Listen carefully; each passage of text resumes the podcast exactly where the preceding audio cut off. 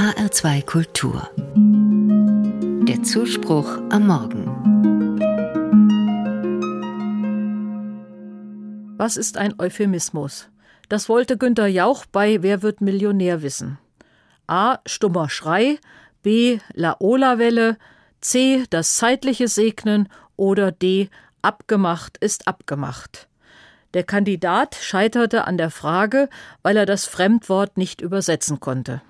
Die richtige Antwort war das zeitliche Segnen. Die Redewendung das zeitliche Segnen ist eine sehr sanfte Umschreibung für den Vorgang des Sterbens, eben ein Euphemismus. Es ist erstaunlich, wie häufig heutzutage umgangssprachlich das Zeitliche gesegnet wird. In den seltensten Fällen sind es Menschen, von denen das gesagt wird. Da gibt es Geräte, die den Geist aufgeben, obwohl sie gar keinen haben, und andere, die das Zeitliche segnen, obwohl sie gar nicht segnen können. Ich habe mich gefragt, woher diese Redensart kommt und herausgefunden, sie gehört ursprünglich zu einem Brauch aus dem 17. Jahrhundert. Wenn ein Mensch wusste, dass er sterben würde, und dies gut vorbereitet und bei klarem Bewusstsein tun konnte, dann hat er seine Familie gesegnet. An der Schwelle von dieser Welt zur anderen wollte der Sterbende als letztes die Menschen segnen, die er liebt. Ihnen Gutes wünschen für ihre verbleibende Lebenszeit. Wenn also jemand das Zeitliche segnet, dann leuchtet das gemeinsam Erlebte noch einmal auf. Alles mit freundlichem Blick betrachtet.